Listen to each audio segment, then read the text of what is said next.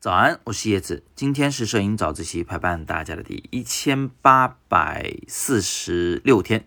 那今天呢，我想给大家讲解一个比较基础的知识点，就是有关这个低速快门或者说是慢速快门，它到底是怎么回事儿？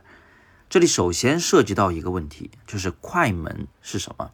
快门呢是相机机身里边的一个结构，它是一个像门一样的结构。当它打开时，相机可以捕捉外界光线。那当它关上时呢，相机就不再捕捉外界光线了。进去的那些光才可以生成影像。当然了，这个快门也不一定都是在机身里面，它也可能会安装在镜头里边。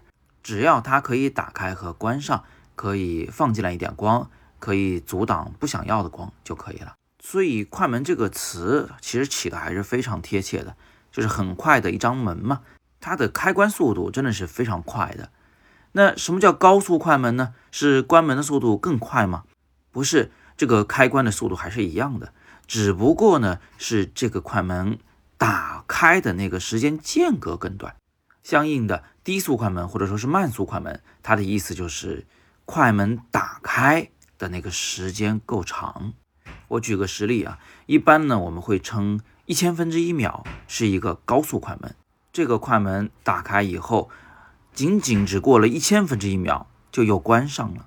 反过来呢，我们就会叫什么一秒啊，呃八秒啊，十五秒啊，甚至是三十秒、六十秒，叫低速快门或者叫慢速快门、慢快门。它的意思呢，就是这个门还是火速打开，但打开以后，竟然间隔了十五秒都没关上。过完第十五秒钟，门就火速关上了。所以这里最容易搞错的一点呢，就是有人会认为快门速度指的是快门的运动速度，不是的，是它打开的那个时间间隔的时长。那么高速快门和低速快门，它拍照会有什么区别呢？首先有一点就是快门速度越低或者说是越慢，那放进来这个光啊就会更多，对不对？照片呢就可能会更亮。但是呢，它还会带来另一个附属效果。就是当你把那快门一直打开，让光持续不断的进来，那么最后我们这个相机所捕捉的影像啊，它本质上是一段时间内这个世界发生的事情，而不只是一瞬间的事情了。那也就是说，像一千分之一秒这样的呃特别短暂的时间所形成的影像，这种高速快门所形成的影像呢，通常是静止不动的。哪怕这个人物在快速运动，现在也是静止不动的了。但是那些低速或者说是慢速的快门所拍摄的画面，它就相当于把这个人在这十五秒时间内的所有的运动过的，或者说是曾经存在过的那个位置的影像，都叠加在了一起。那最后呢，他们甚至会连成片、拉成丝，变成一种啊有着方向感的模糊的影像。我在这里为大家做了一个范例，从这个范例中可以很清楚的看到高速与低速快门的画面效果。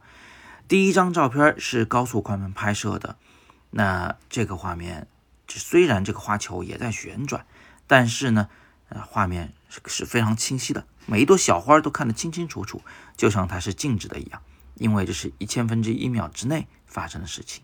但第二张照片，我用的是一个四秒钟的低速快门拍摄的，那拍出来以后啊，很多小花都变成了一个横向的模糊的效果，就好像是嗯一个画，一个油画刚画上去还没干，就被我们用手指在左右方向上涂抹了一样，这个呢就叫镜像模糊，是低速快门的典型效果。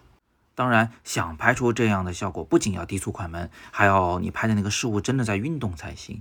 我们呢，因此常常会用它来拍摄，比如说人潮涌动的画面，那个人群呢会变成流水。那我们还会用它拍摄湍急的小溪流，呃，那个水呢会变成一种流动的雾气。我们也会用它来拍摄车流，车开过去以后。会在他的身后留下长长的车灯的尾巴，留下一条红红的线条。那么，通过今天的早自习呢，希望让摄影的初学者们搞清楚了一件事情，就是什么叫低速快门。以及低速快门的作用。那如果你已经是摄影的老手了，那还是非常高兴你坚持听完了今天的早自习。欢迎你把今天的这个知识点啊分享给那些刚开始学摄影的朋友们，因为他们或许是真的需要这样的基础知识。那么今天我们就聊这么多。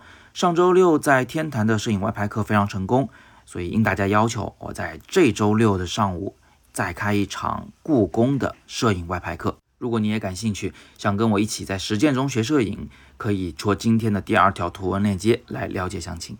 今天是摄影早自习陪伴大家的第一千八百四十六天，我是叶子，每天早上六点半，微信公众号“摄影早自习”，不见不散。